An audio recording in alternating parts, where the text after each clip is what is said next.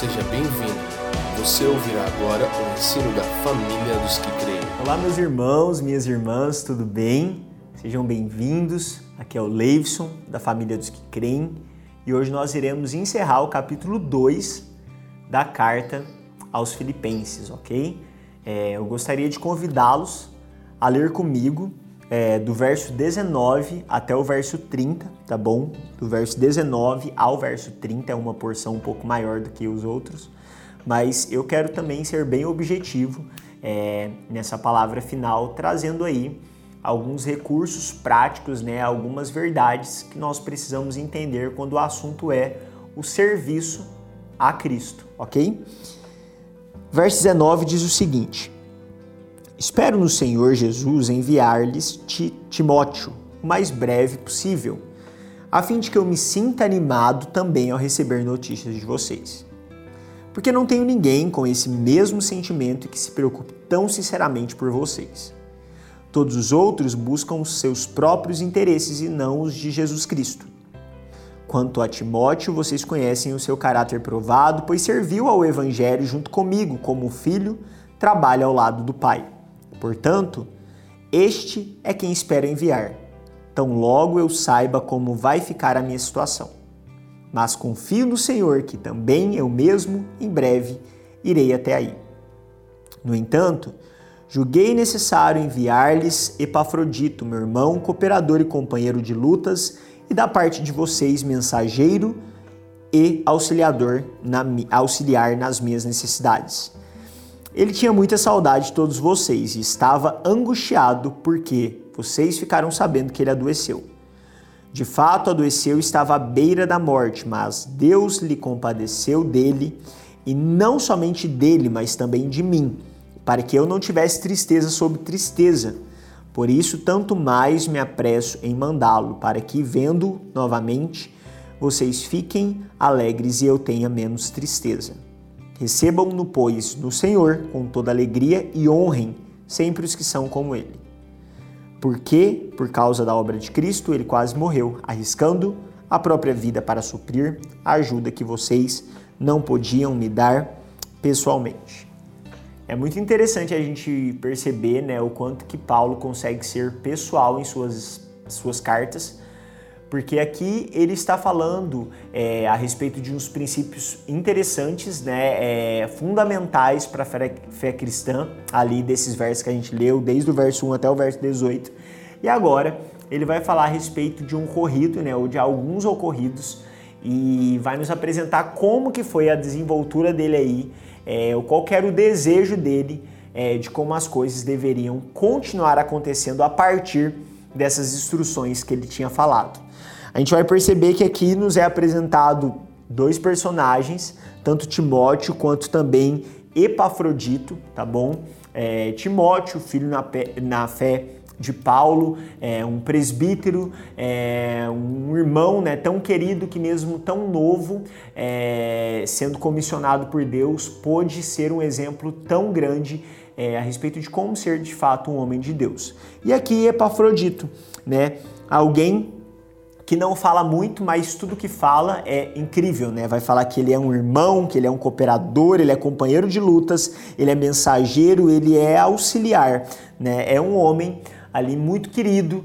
nessa igreja de Filipenses, né? Talvez um diácono, talvez é, alguém que de fato tinha um contato, porque as pessoas conheciam. A gente vai perceber que, que houve uma tristeza grande dos filipenses em saber de algumas situações que este homem passou no cumprimento dessa missão é, que ele foi ali levar ofertas para Paulo, também ter notícias de Paulo, mas que dentro é, dessa caminhada houve é, alguns acontecimentos não tão gostosos, né? Que ele ficou doente e aí o verso 30 vai dizer para nós que ele quase morreu, é, arriscando a própria vida para suprir a ajuda que vocês não podiam me dar pessoalmente. Então, quando nós olhamos para esse texto, nós vamos ver é, uma série de atividades, né? Timóteo sendo enviado, também é Epafrodito voltando, é, Paulo trabalhando, Paulo querendo sair dali, né? Ele tinha essa esperança de sair é, dessa prisão, tanto que nós não sabemos se foi dessa prisão que ele já é, ficou direto e até a sua morte, ou de fato ele saiu e depois voltou, porque a gente vai perceber que há ali esse, esse desejo dele de logo estar juntamente com os filipenses. Mas quando nós olhamos aqui para esse texto, nessas perspectivas de serviço a Cristo, eu quero apresentar para você é, é, cinco verdades que eu aprendo a respeito desse texto. Eu quero ser é, literalmente bem objetivo né, com essas verdades, bem aquela de daqui uma coisa, outra coisa, verdades que são expostas aqui nessa, nessa, nesse verso, né, nessa porção bíblica que nós estamos vendo, e eu quero te levar, né, ou te chamar para pensar dentro dessas cinco verdades aí, é, como está sendo o seu serviço para Cristo, como é o meu serviço para Cristo, ou como nós podemos pensar que será o nosso serviço para Cristo uma vez que Ele está nos chamando, estarmos preparados aí para essas coisas que podem aparecer no meio do caminho, que é esse caminho de santificação, de desenvolvimento da nossa salvação, que também envolve a forma com que nós vamos nos envolver com esse serviço a Deus, aos santos e também ao mundo, que é o nosso sacerdócio. Amém? Então a primeira verdade é que não há tantos irrepreensíveis, mas aqueles que existem verdadeiramente fazem uma grande diferença. É muito interessante Paulo iniciar ali do verso 19 ao 23 falando sobre Timóteo. Ele fala que deseja enviar Timóteo o mais breve possível, a fim de que ele sinta animado também ao receber notícias de vocês. Mas aí o que a gente vai perceber? Que ele vai falar que não tem ninguém com esse sentimento, que se preocupe tão sinceramente é, com eles. Outros buscam os próprios interesses e não os de Cristo. Mas Timóteo, ele é um homem de caráter provado, ele serviu ao evangelho junto com Paulo, ele é um filho que trabalha do lado do pai. E é por isso que ele deseja enviar exatamente esse homem. É muito interessante a gente perceber que é, o próprio Paulo vai falar que não haviam é, tantos, né?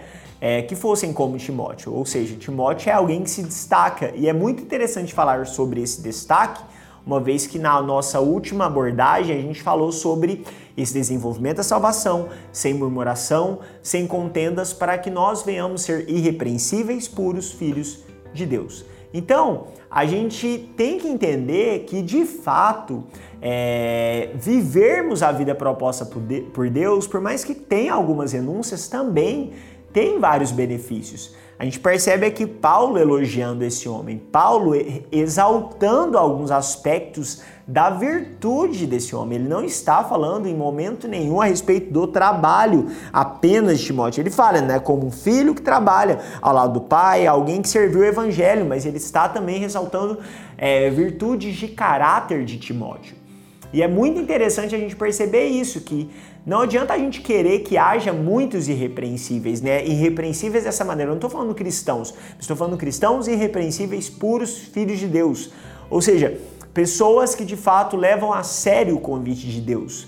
Não existem muitos, e, e, e, eu gosto de pensar que aqueles que desejam responder sim para essa proposta de Deus, em muitos momentos vão se sentir sozinhos vão se sentir abatidos, vão se sentir de certa forma meio que, que aproveitados, né? Ah, isso aqui não, não, não funciona, isso aqui não, não leva para nada, mas não. A proposta é que nós venhamos de fato viver isso. Por quê? Porque assim iremos de fato fazer a diferença. Porque para a situação dos filipenses aqui ali naquele momento, Paulo não quis enviar qualquer um. Ele quis se abster do próprio Timóteo, porque ele sabia que era somente um homem como ele que poderia de fato ir e cumprir é, com o propósito, com o objetivo de uma forma tão específica naquela comunidade. Mas além disso, é, algo que eu aprendo aqui a respeito desse serviço, coisa que nós precisamos aprender ao decorrer do serviço, é que independente das situações que passamos, nós devemos conservar a esperança e nossa expectativa no melhor, que é o Senhor ok? Então, independente do que aconteça, nós devemos conservar a nossa esperança, a nossa expectativa no melhor, que é o Senhor. Porque Paulo vai falar aí no verso 24: confio no Senhor, que também é o mesmo, em breve irei até aí. Eu quero que nós pensamos, é, pensemos rapidamente nessa perspectiva de fé, de esperança. Ele vai falar que ele confia no Senhor que ele estaria lá. Não que ele confia que logo ele estaria lá. Ou seja, ele coloca Deus antes da própria realização. É aquela ideia, nós, nós cremos naquilo que, que nos foi dito, mas nós precisamos crer naquele que nos disse algo. Nós não somos chamados a crer em coisas. Ah, eu creio que eu vou ganhar um carro. Ah, eu creio que vai tudo dar certo. Eu creio que eu vou ser curado. Não, a gente precisa crer. Ah, não, eu creio que Deus providenciará. Eu creio que isso acontecerá porque Deus fará. Eu creio porque Deus irá me curar. Ou seja, nós estamos colocando a nossa fé em Deus. E uma vez que homens colocam a sua fé em Deus, Deus responde a esses homens. Em muitos momentos nós passamos muito tempo crendo em coisas, e crer em coisas é pensar de forma positiva. E Paulo aqui nos dá um baile nos ensinando que, mesmo preso, sabendo que ele poderia passar o pior, ele cria que o Senhor logo faria que ele estivesse ali. Então, durante o serviço, durante a missão, durante aquilo que fazemos, precisamos constantemente lembrar disso.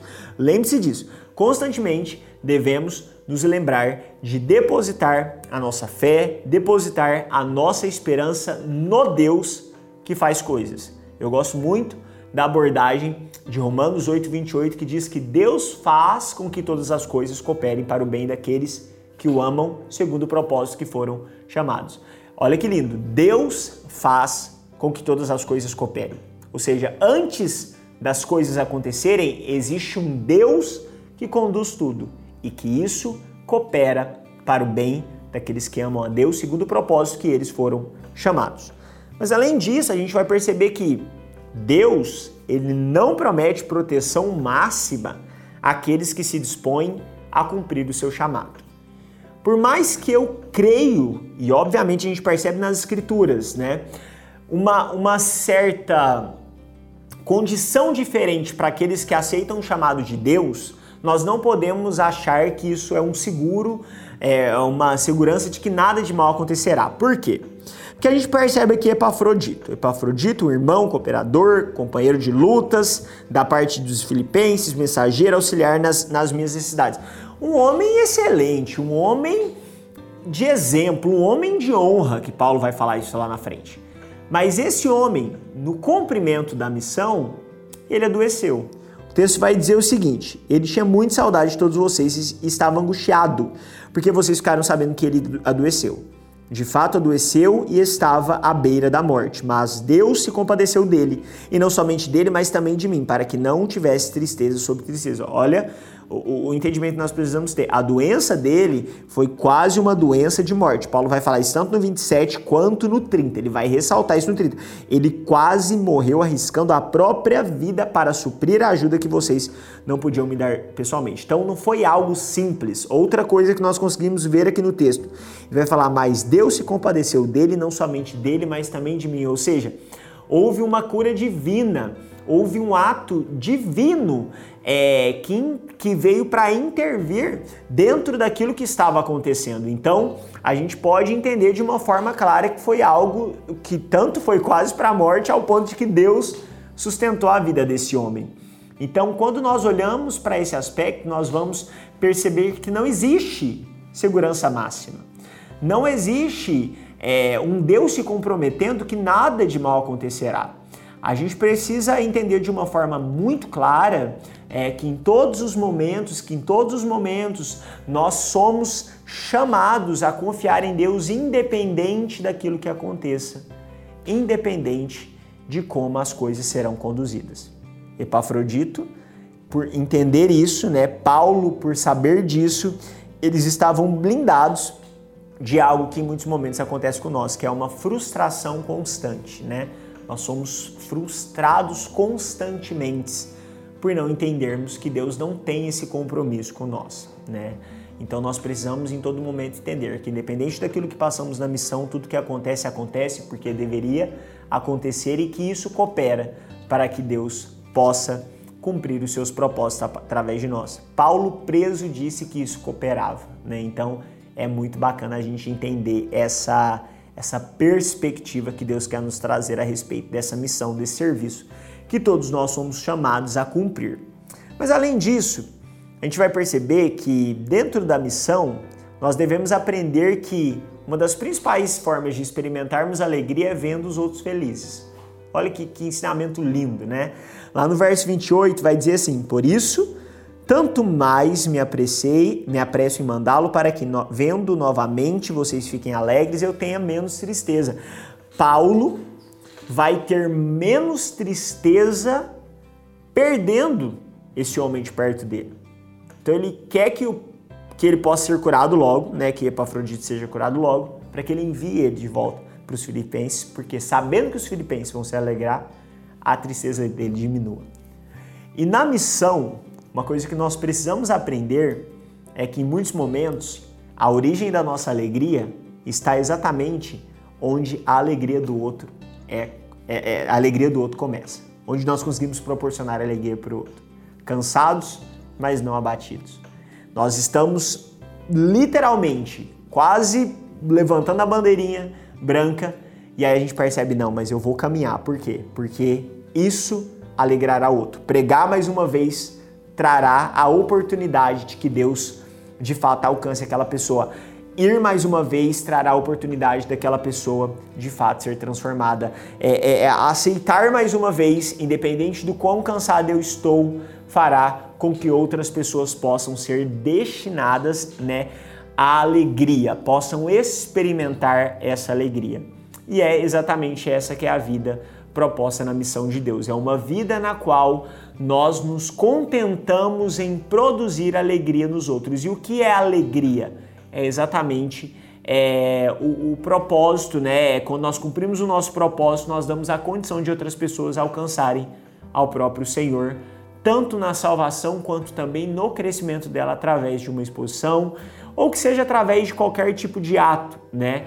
A gente vai perceber que mesmo perdendo, Paulo se alegrava e nós precisamos aprender isso. Mesmo perdendo, nós podemos nos alegrar, porque é a vida proposta pelos, pelo, pela missão de Deus e principalmente que nós entendemos que não é pela situação do que acontece que nós vamos é, viver né, alegres, mas sim porque nós aprendemos é, de uma maneira de discernir a alegria do Senhor que já habita em nós e que assim nós iremos ser conduzidos, independente do que per percamos, alegres, porque assim estamos é, trazendo alegria para os nossos irmãos e principalmente para o nosso Senhor. E aí a última é, verdade que eu percebo é que nós devemos honrar aqueles que, se colocam, que colocam a missão acima de si mesmos. Né? Epafrodito, né, que foi, independente do que aconteceria, que passou o que precisou passar, só passou porque ele precisava ter, né, enviar, foi enviado, levando uma oferta, levando uma mensagem dos irmãos, tendo tempo com Paulo. Então ele colocou a missão acima da sua própria vida. E é o que, a gente percebe que Paulo vai falar aqui no verso 29. Recebam, pois, no Senhor com toda alegria e honrem sempre os que são como ele. A gente vê aqui nesse momento, né, Paulo o próprio Paulo falando: olha, esse homem é um homem digno de honra.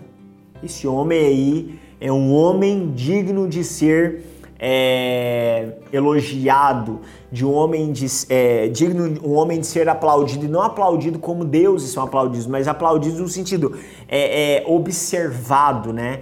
Então a gente percebe que é, é, a honra é esse tratamento diferente das outras pessoas. Nós somos chamados a honrar todos. Paulo não está querendo falar honra apenas eles, mas Paulo vai falar o quê? Honrem sempre os que são como ele. Recebam, pois, o Senhor com toda alegria e honrem sempre os que são como ele quanto nós precisamos honrar esses homens. E às vezes no nosso. E eu estou trazendo uma problemática, mas não trazendo uma. Ah, não, isso aqui é um problema, ponto, acabou. Não. Estou trazendo essa problemática para que nós consigamos refletir e ver como tratamos homens que são como esse homem Epafrodito. Talvez você não conheça alguém que quase morreu na missão, mas talvez você possa observar coisas que ele tem feito morrer todos os dias para que ele consiga continuar nessa missão. Né? é, viagens, em alguns momentos abre mão de família, em alguns momentos abre mão de uma situação é, financeira muito melhor para que ele consiga ainda abençoar os outros. E você olha para essa pessoa, você vê que é porque ela colocou a missão de Deus acima dela mesma, né? Ela abriu mão de um futuro promissor porque ela entendeu que o promissor de fato existe dentro da missão de Deus para ela. E além disso, eu não vejo apenas esse texto como uma forma de honrarmos os que são como ele, mas uma vez que Epafrodito está sendo colocado aqui como um exemplo, é nós também sermos como ele. Nós precisamos colocar a missão de Deus acima de tudo. E não é fácil, principalmente quando temos é, a nós mesmos como muito valiosos. Mas quando nós conseguimos olhar dessa maneira, entender que é o dia a dia, é o dia após dia. Né? É, esses homens não colocam a missão de Deus acima de tudo a partir de uma experiência, mas a partir de uma caminhada de entendimento que eles colocarem a, a missão de Deus acima deles mesmos é colocar a missão de Deus no lugar correto. Porque às vezes nós pensamos assim, não, eu vou me diminuir para colocar a missão de Deus acima. Então, é um ato de elevar a missão de Deus. Não, é de reconhecer qual é o lugar dessa missão no aspecto de onde nós estamos. Precisamos constantemente entender que a missão de Deus é maior que nós mesmos. A missão de Deus levou Cristo à morte. Quanto mais nós, ela nos, não nos levará para alguns lugares, né?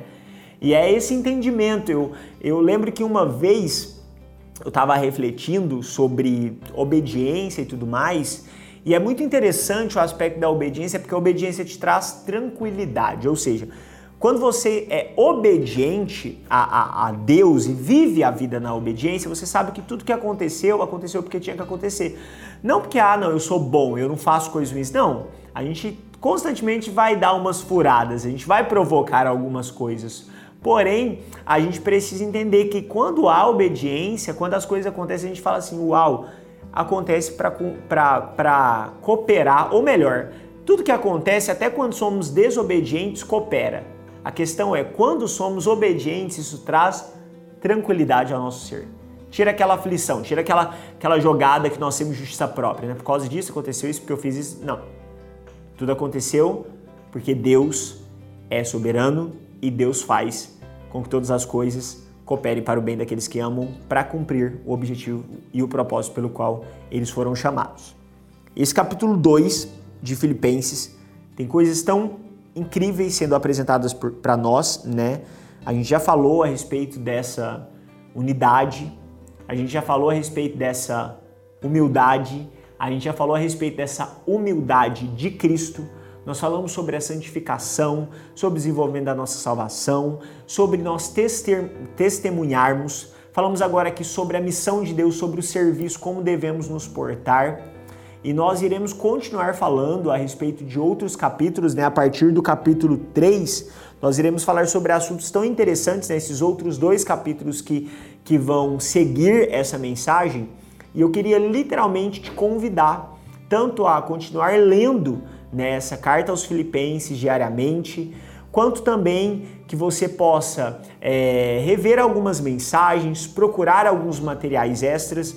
Uma, um dos motivos pelo qual nós estamos sintetizando as mensagens aqui é para que você consiga ter um momento é, de qualidade assistindo essa mensagem sem que ocupe tanto seu tempo, mas não é para que você tenha menos tempo com o Senhor, mas sim para que esses pequenos tempos possam impulsionar os outros tempos, ou melhor, o, o, a, a, sua vida toda é, no cuidado do Senhor, no entendimento daquilo que Ele tem te chamado para que você entenda, talvez se algumas coisas estão acontecendo que não parecem tão justas, é porque você está na missão de Deus. E Deus, ele não se compromete a te proteger totalmente das coisas que você pensa que precisa ser protegido, mas uma coisa Deus se compromete, que é cumprir a obra dele e o propósito dele através das nossas vidas. Eu quero orar juntamente com você para que Deus possa nos dar graça para tanto entender essa mensagem e também viver à luz daquilo que as Escrituras têm trazido para nós. Amém?